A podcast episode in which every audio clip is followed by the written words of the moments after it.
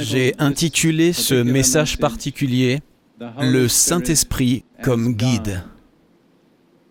Dans le dernier message, j'ai parlé de cinq ministères du Saint-Esprit dans lesquels il poursuit le ministère de Jésus dans nos vies. J'ai parlé de lui comme enseignant, celui qui nous aide à nous rappeler, guide, révélateur et administrateur. Maintenant, je veux me concentrer sur ce ministère particulier du Saint-Esprit en tant que guide. Je vais revenir à Jean 16, verset 13 à nouveau. Quand le consolateur sera venu, l'Esprit de vérité, il vous conduira dans toute la vérité. Donc il y a une déclaration claire que le Saint-Esprit vient pour être notre guide. Et puis dans Romains chapitre 8, verset 14, Paul parle de comment nous pouvons être des chrétiens accomplis et complets. Romains 8, verset 14, un verset très important. Car tous ceux qui sont conduits par l'Esprit de Dieu sont fils de Dieu. Le temps ici est le présent continu. Tous ceux qui sont régulièrement conduits par l'Esprit de Dieu sont fils de Dieu. Le mot fils parle ici de maturité. Ce n'est pas le mot pour un petit bébé, mais le mot pour un fils adulte. Pour devenir les enfants de Dieu, nous devons naître de nouveau, de l'Esprit de Dieu. Jean a parlé de cela très clairement dans Jean 3. Mais une fois que nous sommes nés de nouveau, afin de grandir et devenir matures et complets, nous avons besoin d'être régulièrement conduits par le Saint-Esprit. Maintenant, la triste vérité est que de nombreux chrétiens qui sont nés de nouveau n'ont jamais vraiment continué pour être conduits par le Saint-Esprit. Par conséquent, ils n'atteignent pas la maturité. Ils ne deviennent pas le genre de chrétiens mûris que Dieu veut. Donc je vais essayer de traiter ce thème, d'être conduit par le Saint-Esprit. Il existe deux alternatives deux manières révélées dans la Bible pour atteindre la justice avec Dieu ou droiture. Elles sont extrêmement importantes et elles sont un thème majeur du Nouveau Testament. Mais d'après mes observations, très peu d'attention est accordée à cette question particulière. Les deux moyens par lesquels nous pouvons chercher à obtenir la justice de Dieu ou droiture sont soit la loi, soit la grâce. Et la Bible révèle très clairement qu'ils sont mutuellement exclusifs. Si vous cherchez à atteindre la justice par la loi, vous ne pouvez pas obtenir la justice par la grâce. D'un autre côté, si vous cherchez à atteindre la justice par la grâce, alors vous ne pouvez pas le faire en observant la loi. Ceci est extrêmement important parce que, encore une fois, je ne parle peut-être que d'un secteur limité de l'Église chrétienne que je connais bien, mais je vois la plupart des chrétiens essayer de mélanger la loi et la grâce, en partie par la loi, en partie par la grâce. La vérité, c'est qu'ils ne comprennent pas vraiment ni l'un ni l'autre. Maintenant, je pense que nous savons tous fondamentalement ce qu'est la loi. La loi est un ensemble de règles que vous devez respecter. Et si vous respectez toutes les règles tout le temps, alors vous êtes juste. C'est la justice ou droiture. La grâce, d'un autre côté, est quelque chose que nous ne pouvons pas gagner et que nous ne pouvons pas atteindre en travaillant, en œuvrant pour l'obtenir. Si vous travaillez pour quelque chose ou cherchez à la gagner, ce n'est pas la grâce. La grâce ne se gagne pas. La grâce est reçue de Dieu que par un seul moyen. Éphésiens chapitre 2 verset 8 dit ceci, Car c'est par la grâce que vous êtes sauvés. Par quoi? Par le moyen de la foi. C'est exact. La grâce ne vient que par la foi. Et si vous voulez atteindre la justice, la droiture, si vous voulez arriver à la maturité de Dieu, vous devez décider si vous allez le faire par la loi ou par la grâce. Et si vous suivez mon conseil et les conseils de la Bible, vous n'essaierez pas de le faire par la loi. Parce que la Bible dit que personne ne parviendra jamais à la justice avec Dieu en observant la loi. Examinons quelques-unes des exigences de la loi. Le principe de base que vous devez comprendre est le suivant. Pour être juste en gardant la loi, vous devez respecter toute la loi tout le temps. Il ne suffit pas de respecter toute la loi de temps en temps, et il n'est pas suffisant de garder une partie de la loi tout le temps. Mais vous devez garder la totalité de la loi tout le temps, sinon vous n'êtes pas juste en gardant la loi. Nous allons examiner quelques passages des Écritures. Deutéronome chapitre 27, verset 26. C'est le dernier verset du chapitre. Et c'est la fin d'une liste de douze malédictions qu'Israël devait prononcer sur eux-mêmes après leur entrée dans la terre promise, s'ils ne réussissaient pas à garder la loi entière tout le temps. Et voici ce que dit cette malédiction particulière. Maudit soit celui qui n'accomplit point les paroles de cette loi. Maudit soit celui qui ne respecte pas et ne garde pas toutes les paroles de cette loi.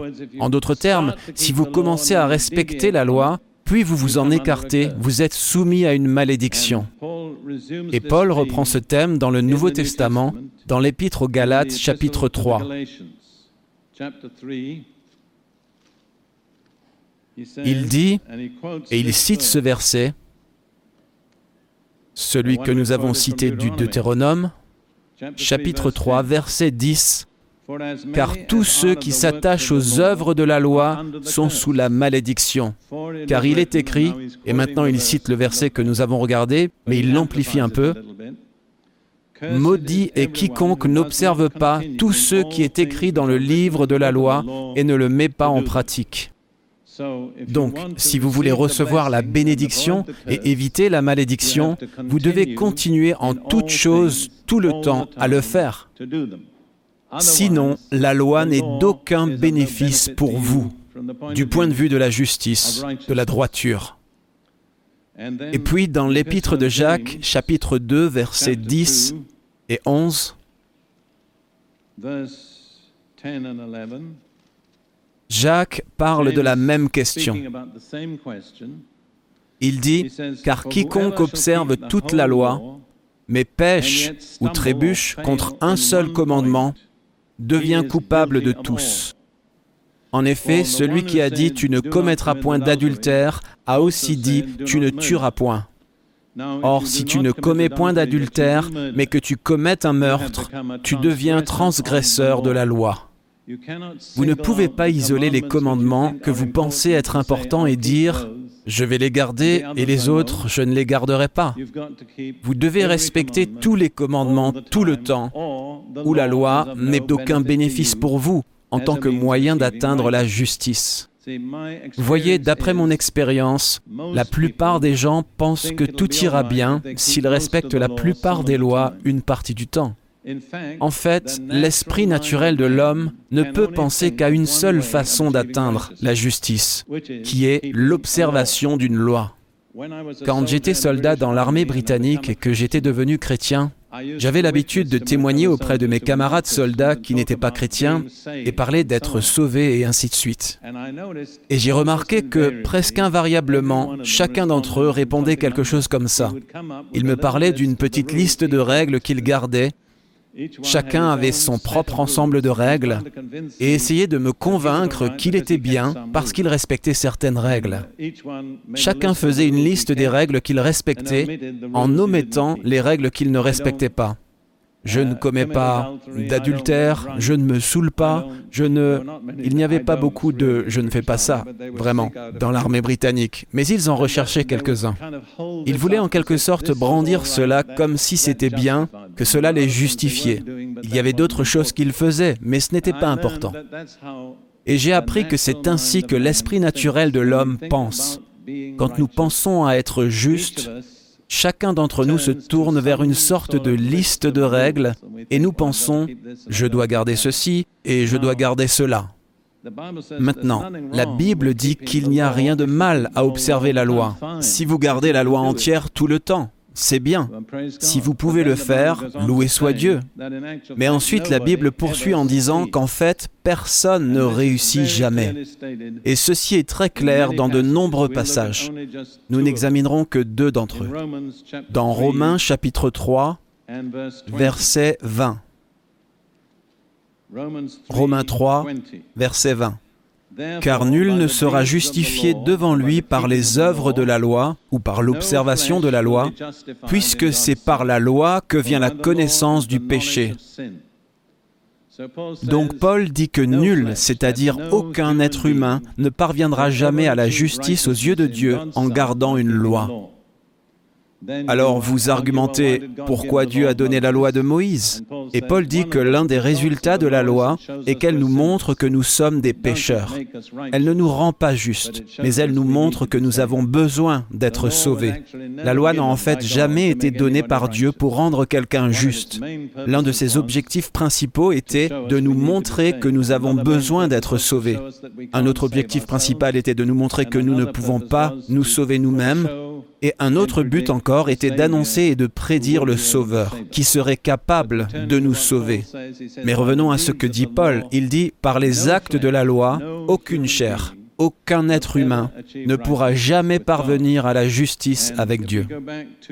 Et si nous retournons dans Galates chapitre 2, verset 16, Paul dit, et c'est au milieu d'une phrase, mais nous ne donnerons pas la phrase entière, Néanmoins, sachant que ce n'est pas par les œuvres de la loi que l'homme est justifié, la question est, chers amis, le savez-vous?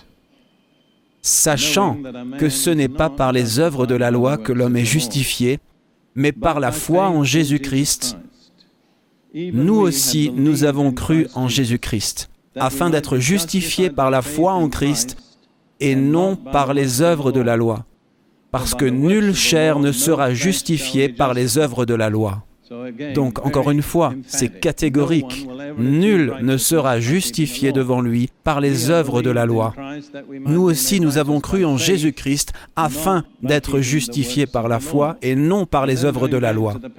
Et ensuite, en revenant au passage dans le chapitre suivant de Galates, chapitre 3, verset 11, Paul dit, et que nul ne soit justifié devant Dieu par la loi, cela est évident, puisqu'il est dit, le juste vivra par la foi.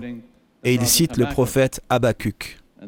Et il dit ensuite, la loi n'est pas de la foi, mais l'homme qui la met en pratique vivra par elle.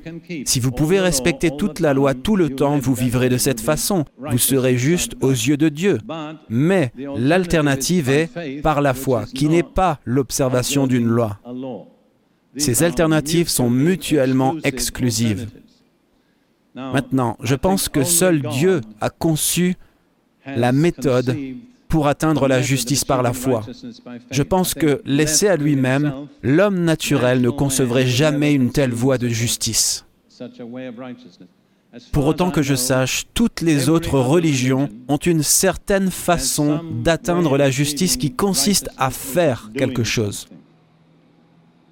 Les différentes religions ont différentes choses que vous devez faire. Mais par essence, toutes pensent de cette façon. Je serai vertueux si je fais ceci, ceci et ceci, et ne fais pas cela, cela et cela. Cela signifie que la foi chrétienne, si nous la comprenons correctement, est absolument unique. Il n'y a aucune autre religion qui essaye même d'offrir la foi sur la même base que la foi chrétienne l'offre. La question qui se pose est, est-ce que cela fonctionne? Si ça marche, alors nous sommes les plus privilégiés de tous les peuples, parce que nous avons découvert le seul moyen d'atteindre la justice, parce que Dieu, dans sa miséricorde, nous l'a montré. Maintenant, je veux examiner quelques passages dans la lettre aux Romains. C'est ici que vous devez attacher une serviette autour de votre front et vous concentrer réellement. Je sais que ce n'est pas le climat idéal ici pour se concentrer, mais j'ai de grandes attentes à votre sujet. Je crois que vous allez y arriver. Nous allons lire dans Romains chapitre 7. Je ne savais pas quel serait le climat ou la situation quand j'ai organisé cela. Je pense que Dieu doit l'avoir voulu. Très bien. Nous allons commencer par les six premiers versets de Romains. Il s'agit d'une comparaison plutôt élaborée en prenant l'analogie du mariage. Le principe étant que si une femme épouse un homme, tant que l'homme reste en vie, elle n'est pas libre d'épouser un autre homme, sans être appelée adultère. Mais si l'homme qu'elle a épousé meurt, alors elle est libre d'épouser un autre homme sans être appelée adultère. Et puis Paul applique cela à la relation du chrétien à la loi. C'est là que cela devient un peu difficile, mais je vais essayer de l'éclairer pour vous. Le fait est que c'est très important parce que mon observation est que la plupart des chrétiens vivent dans un crépuscule. Ni la loi d'un côté, ni la grâce de l'autre, mais à mi-chemin entre les deux. Et ils obtiennent généralement le pire des deux mondes. Maintenant, je vais lire. Ignorez-vous, frères, car je parle à des gens qui connaissent la loi, que la loi exerce son pouvoir sur l'homme aussi longtemps qu'il vit. Une fois que vous êtes sous la loi, il n'y a pas d'échappatoire à la loi, sauf par la mort. La loi continue à régner sur vous. Mais une fois que la loi vous a mis à mort, elle n'a plus de domination sur vous. Vous avez échappé à la domination de la loi. Le message est le suivant, je le dis d'avance. Nous avons échappé à la domination de la loi par la mort de Jésus. Maintenant, nous allons vous montrer comment cela fonctionne. Ainsi, une femme mariée est liée par la loi à son mari tant qu'il est vivant. Mais si le mari meurt, elle est dégagée de la loi qu'il a liée à son mari. Si donc du vivant de son mari elle devient la femme d'un autre homme, elle sera appelée adultère. Mais si le mari meurt, elle est affranchie de la loi, de sorte qu'elle n'est point adultère en devenant la femme d'un autre. Maintenant, voici l'application à nous, les croyants en Jésus. De même, mes frères, vous aussi, vous avez été par le corps de Christ mis à mort en ce qui concerne la loi, pour que vous apparteniez à un autre, à celui qui est ressuscité des morts, afin que nous portions des fruits pour Dieu. Considérons cela. C'est ici que vous devez saisir la pensée de Paul. Les Juifs sont des gens à l'esprit très analytique. C'est à l'arrière-plan de leur religion. C'est pourquoi vous trouverez qu'il y a probablement plus de physiciens juifs ayant du succès proportionnellement que de n'importe quelle autre nation. Et si vous pouvez saisir cela, vous aurez une intelligence vive. Cela vous rendra plus vif. Je vais l'exprimer avec mes mots. Paul dit, quand vous venez sous la loi, c'est un contrat de mariage par lequel vous êtes marié à votre nature charnelle. Vous comprenez? Parce que la loi agit sur votre nature charnelle et dit fais ceci, ne fais pas ça. C'est un peu présenté comme un ensemble de règles qui vous parlent et vous disent fais ceci, ne fais pas cela. Et une fois que vous êtes sous la loi, vous êtes marié à votre nature charnelle qui est rebelle. Et peu importe comment vous essayez de garder la loi, vous ne réussissez pas, parce que le rebelle en vous ne fera pas ce qui est juste. Combien d'entre vous seraient assez honnêtes pour admettre que c'est votre expérience? Vous avez vraiment essayé de faire la bonne chose et de respecter les règles, et d'une manière ou d'une autre, vous n'avez pas réussi. Ok, je ne demanderai pas de lever les mains si vous ne voulez pas les lever, mais vous ne perdrez rien en levant la main. Donc, Paul dit, aussi longtemps que notre nature charnelle reste vivante, nous ne sommes pas libres d'épouser quelqu'un d'autre. Mais la bonne nouvelle est que quand Jésus est mort sur la croix, notre nature charnelle a été mise à mort en lui. C'est ce qu'il dit dans Romains chapitre 6. Notre vieil homme a été crucifié avec lui, Jésus. Ainsi donc, la chair ayant été mise à mort, exécutée, Paul dit que nous sommes libres d'épouser quelqu'un d'autre. Qui devrions-nous épouser? Celui qui a été ressuscité des morts. Donc nous sommes mariés maintenant par le Saint-Esprit, nous sommes unis au Christ ressuscité. Nous ne sommes pas mariés à la chair, nous ne sommes pas sous la loi. Quand la loi nous a mis à mort, c'est la dernière chose qu'elle peut nous faire. La mort nous a libérés de la loi. Nous sommes maintenant libres pour un autre type d'union, une union par l'Esprit avec le Christ ressuscité. Et il poursuit en disant au chapitre 7, verset 6,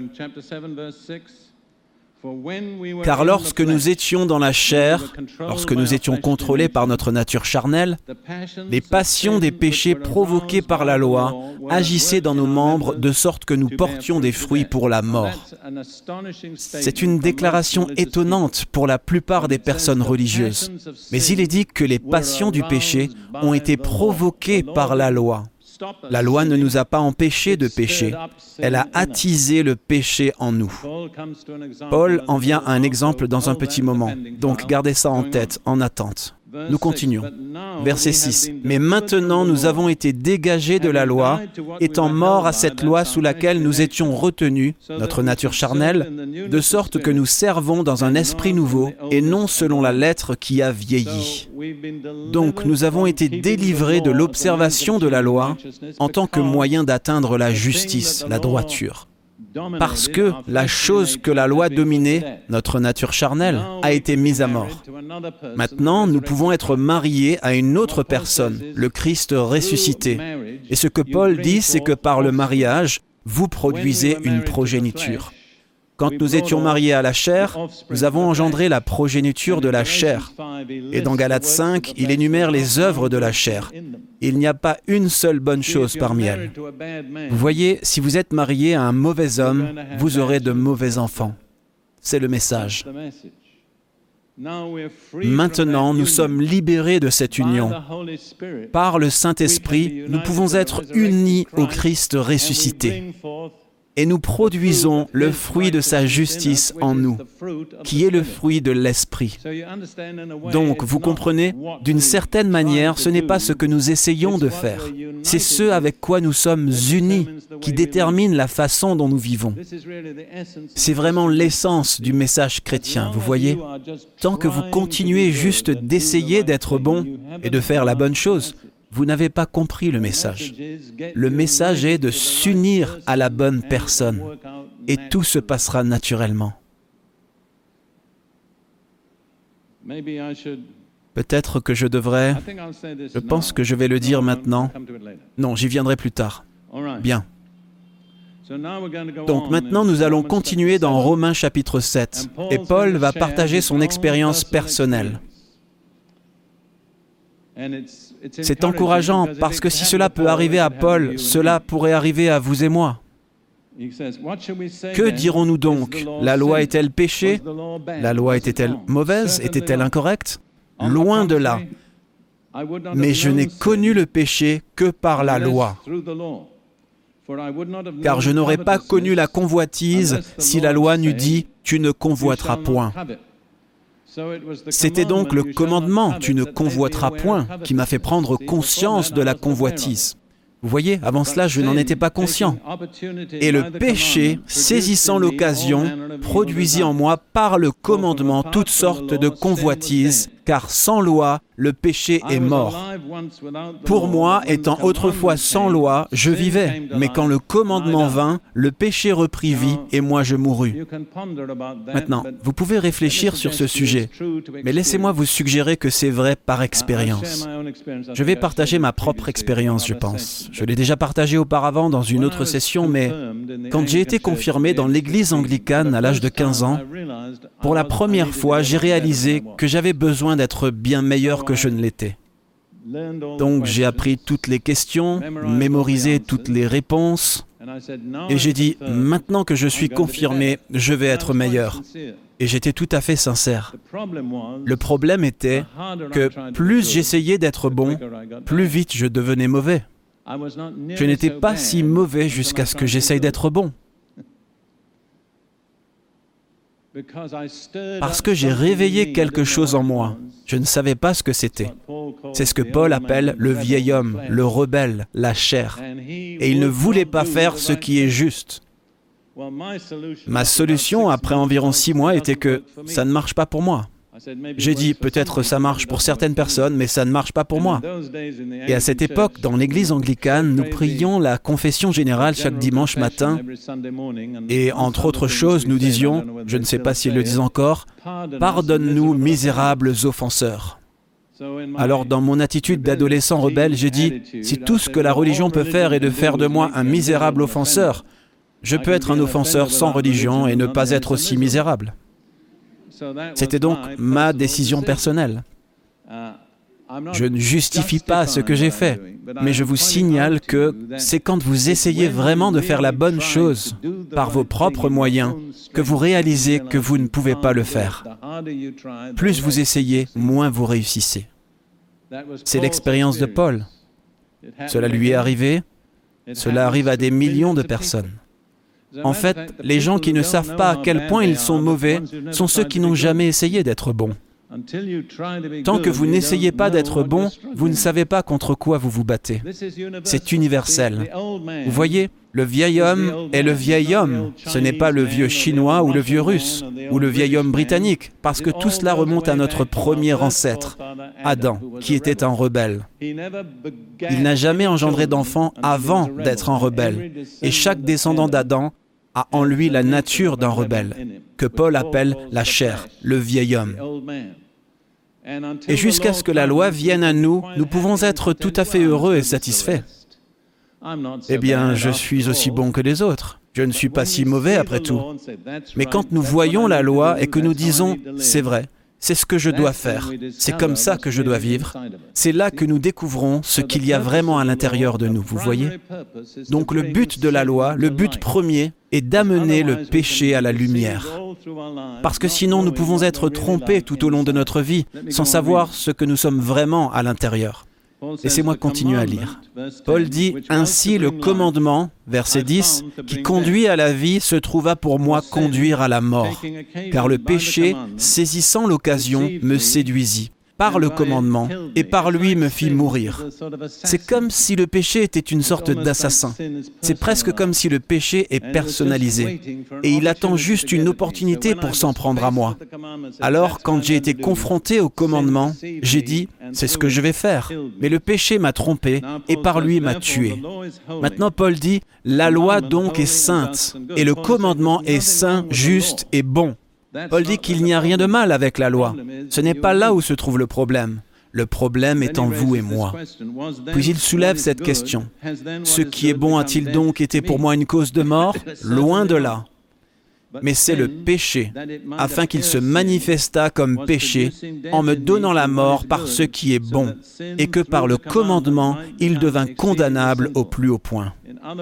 En d'autres termes, le résultat du commandement est d'amener le péché au grand jour et de nous montrer combien il est méchant et combien nous sommes impuissants à y faire face. C'est le but du commandement.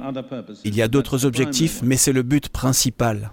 Paul continue, Nous savons en effet que la loi est spirituelle, mais moi je suis charnel, vendu au péché.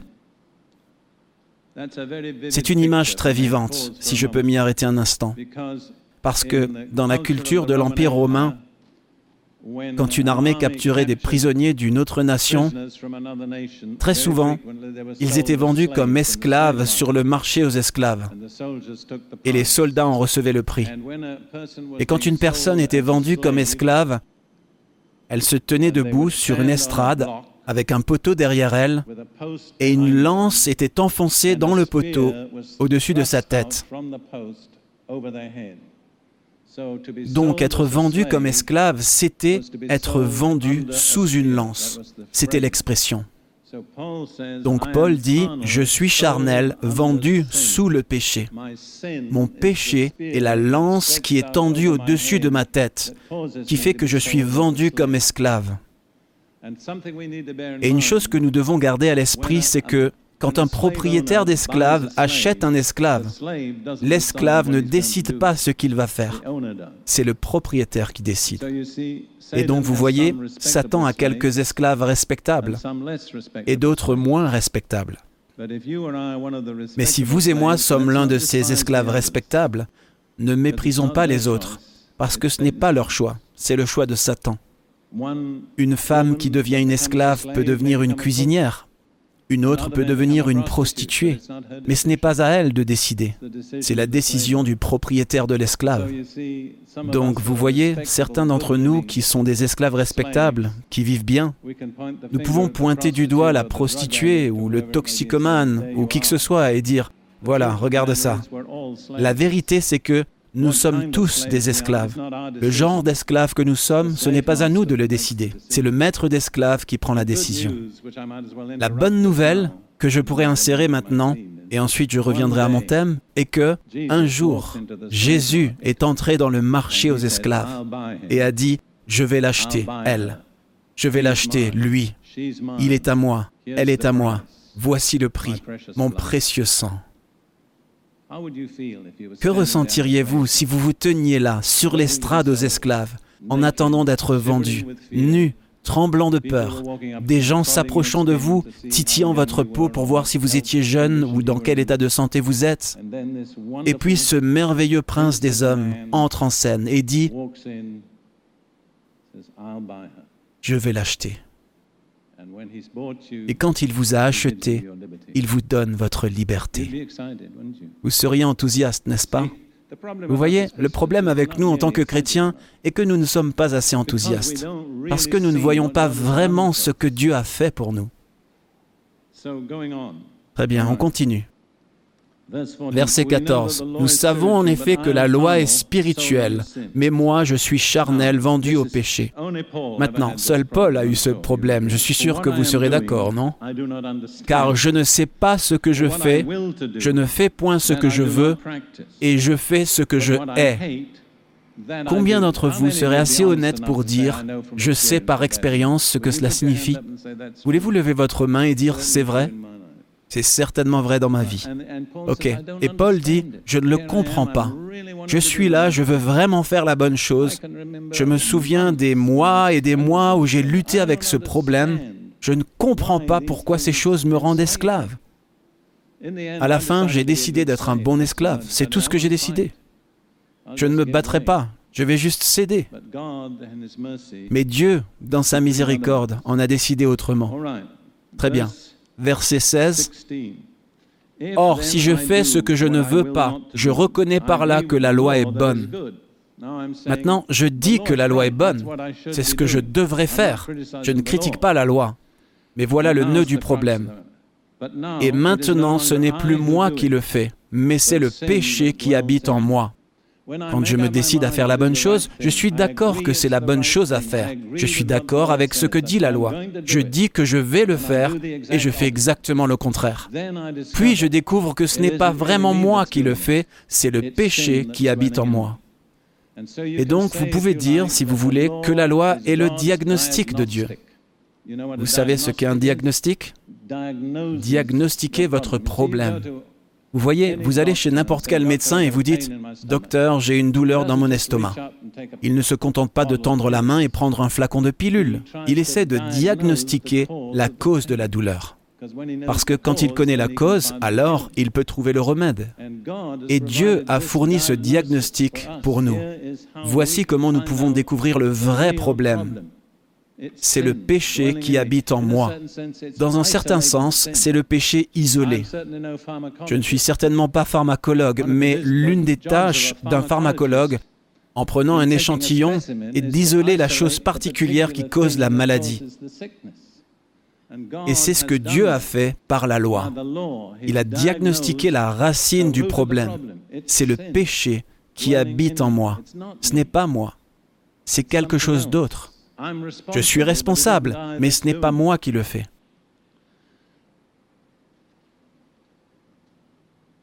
Ok, maintenant, passons à l'autre façon. Nous avons dit que nous ne pouvons pas obtenir la justice ou droiture devant Dieu en respectant une loi. Non pas parce qu'il y a quelque chose de mal avec la loi, mais à cause de ce problème en nous. En fait, vous devez arriver à ce point. Si vous voulez vraiment accepter la voie de Dieu, de la justice, la voie de Dieu est par la grâce, non par la loi. La grâce est la bonté de Dieu que nous ne méritons pas. Je trouve que les personnes religieuses ont du mal à recevoir la grâce de Dieu, parce que leur pensée est ⁇ je dois faire quelque chose pour la gagner ⁇ Quand j'ai été sauvé, j'ai cessé d'être religieux. Alors j'ai juste plongé dedans, dans la grâce, et j'ai tout obtenu. Sauvé, baptisé dans le Saint-Esprit, j'ai reçu des dons du Saint-Esprit dans la première semaine. Au même moment, l'autre soldat qui m'avait accompagné à la même réunion était un type très sérieux et religieux, et il lui a fallu des semaines pour obtenir ce que j'ai reçu en quelques jours, parce qu'il a continué d'essayer de le gagner. Vous voyez, il pensait qu'il devait être assez bon pour l'obtenir. J'ai parlé avec des dizaines de personnes qui ne reçoivent pas le baptême dans le Saint-Esprit, parce qu'ils pensent qu'ils doivent être assez bons pour le mériter. Vous ne serez jamais assez bon pour mériter le baptême du Saint-Esprit. Rien de ce que vous pouvez faire ne pourra jamais vous rendre suffisamment bon pour que Dieu, la troisième personne, vienne habiter dans votre corps physique. C'est la grâce. Disons-le ensemble. La grâce ne se mérite pas. Voulez-vous dire cela? La grâce ne se mérite pas. C'est exact. Tournez-vous vers la personne à côté de vous et dites, la grâce ne se mérite pas. Très bien. Donc nous parlons de quelque chose. Si Dieu n'avait pas choisi de le faire, cela ne serait jamais arrivé. Nous ne comprendrons jamais la grâce de Dieu, mais nous pouvons la recevoir. Très bien, maintenant nous arrivons au point crucial de cette affaire, qui est que c'est soit par la loi, soit par la grâce, mais on ne peut pas avoir les deux. Romains 6, verset 14. Paul s'adresse à des personnes qui ont reçu la grâce de Dieu. Et il dit, car le péché n'aura point de pouvoir sur vous, puisque vous êtes non sous la loi, mais sous la grâce. Remarquez qu'ils sont mutuellement exclusifs. Si vous êtes sous la loi, vous n'êtes pas sous la grâce. Si vous êtes sous la grâce, vous n'êtes pas sous la loi. Vous ne pouvez pas être sous les deux. Et remarquez aussi qu'il dit que le péché n'aura point de pouvoir sur vous parce que vous n'êtes pas sous la loi. Quelle est l'implication Si vous êtes sous la loi, le péché dominera sur vous. Voyez cela? C'est un verset très important. Il nous apprend deux choses. Si nous essayons de parvenir à la justice par la loi, le péché dominera sur nous. Deuxièmement, si nous voulons atteindre la justice par la grâce, nous ne pouvons pas l'obtenir par la loi. Il faut qu'on se décide, c'est l'un ou l'autre. Et ensuite, si vous regardez dans Romains chapitre 8 au verset 14, nous l'avons déjà regardé, car tous ceux qui sont conduits par l'Esprit de Dieu sont fils de Dieu. Comment vivons-nous en tant que fils de Dieu? En respectant un ensemble de règles? Non. Comment? En étant conduit par le Saint-Esprit. C'est la seule façon de vivre en tant qu'enfant mature et adulte de Dieu. Maintenant, passons à Galates. Et vous constaterez qu'il y a beaucoup de correspondance entre Romains et Galates. Galates chapitre 5. Galates 5, verset 18. Si vous êtes conduit par l'Esprit, vous n'êtes point sous la loi. Vous voyez cela? Comment pouvez-vous devenir un fils de Dieu? En étant conduit par l'Esprit. Mais si vous êtes conduit par l'Esprit, vous n'êtes pas sous la loi. On ne peut pas avoir l'un et l'autre. Vous devez faire un choix. En fait, pour la plupart des chrétiens professants, la loi, ou un ensemble de règles, est comme une béquille. Ils boitent en s'appuyant sur la béquille. Dieu dit, jetez la béquille et faites-moi confiance. Et nous disons, mais que vais-je faire sans la béquille? Je veux dire, j'ai découvert que cela effraie les gens de faire confiance à la grâce de Dieu, de vraiment s'engager à cela.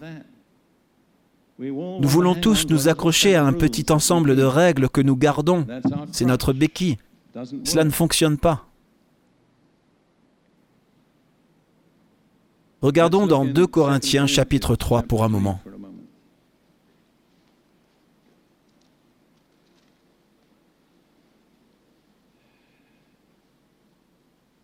J'aimerais lire les trois premiers versets. Ces versets me bénissent toujours et ils me mettent toujours au défi. Commençons-nous de nouveau à nous recommander nous-mêmes? Ou avons-nous besoin, comme quelques-uns, de lettres de recommandation auprès de vous ou de votre part? Paul dit, est-ce qu'on a besoin d'avoir quelqu'un pour écrire et vous dire que notre ministère doit être accepté? Il dit que non, ce n'est pas nécessaire. Est-ce que nous avons besoin que vous écriviez et disiez à d'autres personnes d'accepter notre ministère? Ce n'est pas nécessaire. Et puis il fait cette énorme déclaration, c'est vous qui êtes notre lettre, écrite dans nos cœurs, connue et lue de tous les hommes. Ce que Paul dit, c'est, si quelqu'un veut connaître ma théologie, allez à Corinthe. Parce que c'est écrit là, pas sur le papier, mais dans la vie des hommes et des femmes. Car quand je suis allé à Corinthe, personne n'avait jamais entendu l'évangile de Jésus. C'était une ville pleine de proxénètes, de prostituées et d'homosexuels, d'ivrognes et d'extorqueurs et de toutes sortes de gens méchants. Et maintenant, il y a des milliers de ces personnes qui vivent une vie pure et divinement dévouée. C'est ma lettre, c'est la recommandation que j'offre de mon ministère. Voyez, si Dieu le veut, mes frères et sœurs, que nous puissions dire la même chose. Vous voulez savoir ce que je crois? Allez observer les gens que j'ai servis. Ils sont ma lettre. Vous y découvrirez ce que je crois vraiment.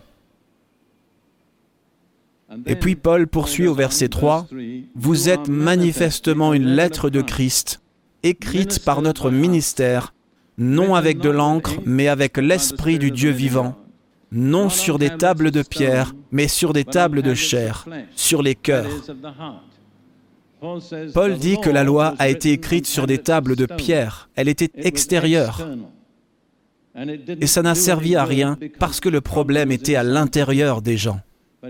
Mais il dit que par l'Esprit, je peux écrire les lois de Dieu sur votre cœur et ce qu'il y a sur votre cœur déterminera la façon dont vous vivez. Quand la loi de Dieu est sur votre cœur, vous vivez à la manière de Dieu. J'ai cité plus tôt, hier je crois, Proverbe 4, verset 23. Garde ton cœur plus que toute autre chose, car de lui viennent les sources de la vie. Vous voyez, je suis un prédicateur, et je vous le dis, prêcher est une perte de temps à moins que le Saint-Esprit soit là. Parce que je ne peux pas écrire sur vos cœurs. Il n'y a aucun moyen pour que je puisse accéder à vos cœurs. Mais si je prêche et que le Saint-Esprit honore ce que je dis, il l'écrira sur vos cœurs. Et c'est ce qui vous changera. Vous pourriez sortir de cette réunion cet après-midi totalement changé, certains d'entre vous, si le Saint-Esprit a écrit le message sur vos cœurs.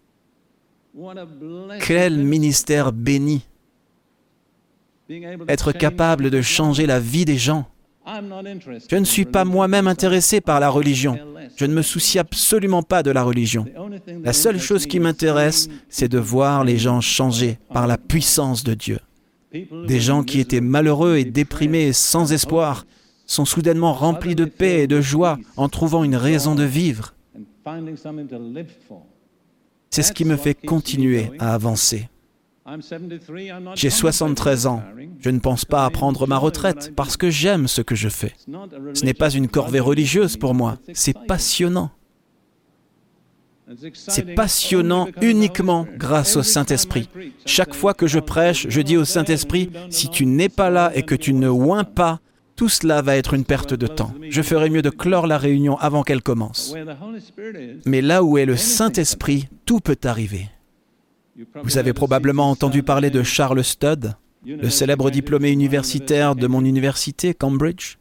Il a joué au cricket pour l'Angleterre et ainsi de suite. Il est devenu missionnaire et un jour il a prié ceci. Il a dit Seigneur, donne-nous des saisons de désordre glorieux. Je dis Amen. Seigneur, je suis fatigué de cet ordre religieux qui continue à faire la même chose semaine après semaine et ne change jamais rien ni personne. Ça ne me dérange pas que les gens se tiennent sur la tête s'ils sont changés. Attention, ça pourrait changer les gens aussi. Très bien. Alors, essayons de rendre clair ce dont nous parlons.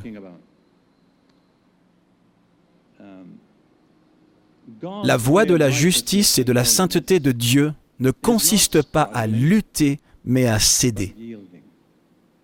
Vous comprenez? Je vais le répéter. Ne pas lutter, mais céder. Céder au Saint-Esprit, se soumettre à lui. Vous êtes au bout de vos efforts et vous dites, Saint-Esprit, prends le relais. Je ne peux pas gérer cette situation, mais toi, tu peux. Cela ne veut pas dire que vous n'avez pas besoin de volonté. Ce que ça veut dire, c'est que vous devez utiliser votre volonté différemment. Vous devez utiliser votre volonté pour ne pas essayer de le faire vous-même. Je suis une personne très indépendante et forte d'esprit. Mon instinct naturel, à chaque fois que j'ai un problème, est que je vais penser à la solution. Il m'a fallu des années pour en arriver à ne plus faire ça. Je dis, Seigneur, quelle est ta solution? Et très souvent, c'est très différent de tout ce à quoi j'aurais pu penser. La vie chrétienne n'est pas une vie de lutte, c'est une vie de soumission à l'Esprit Saint qui est en nous.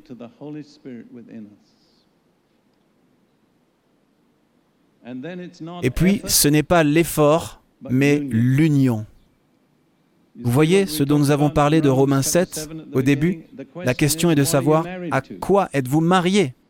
Si vous êtes marié à votre nature charnelle, vous produirez les œuvres de la chair. Vous pouvez lutter autant que vous voulez, mais c'est une loi biologique. Mais si par le Saint-Esprit vous êtes unis au Christ ressuscité, par cette union, vous produirez le fruit de l'Esprit. Vous comprenez? Je vais le répéter. Pas en luttant, mais en cédant. Pouvez-vous le dire? Pas en luttant, mais en cédant. Pas l'effort, mais l'union. Pas l'effort, mais l'union. Regardons dans Jean 15 un moment. C'est la parabole de la vigne et des sarments. Jésus parle. Nous allons juste regarder trois versets. Verset 1.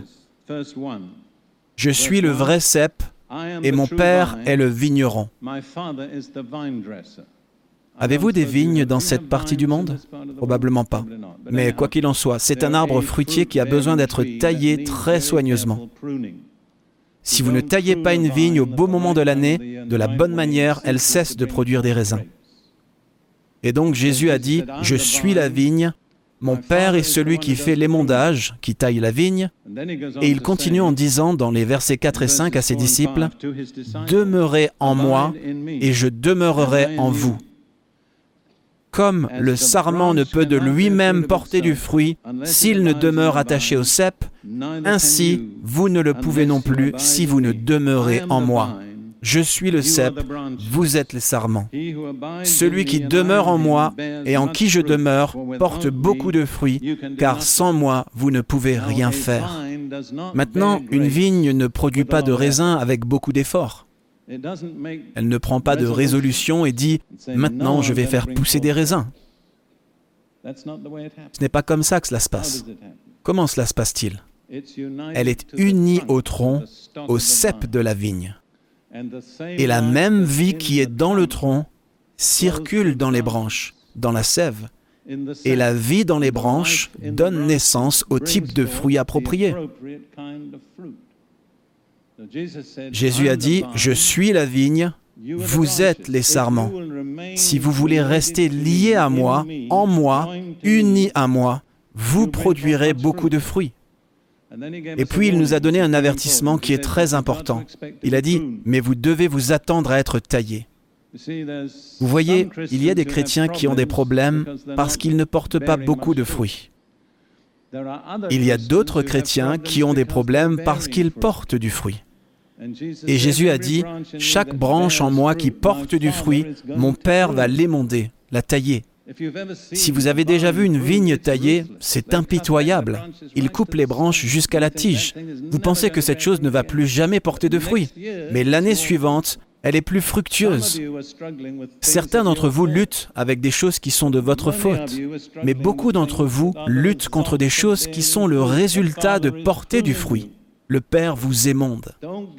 N'abandonnez pas.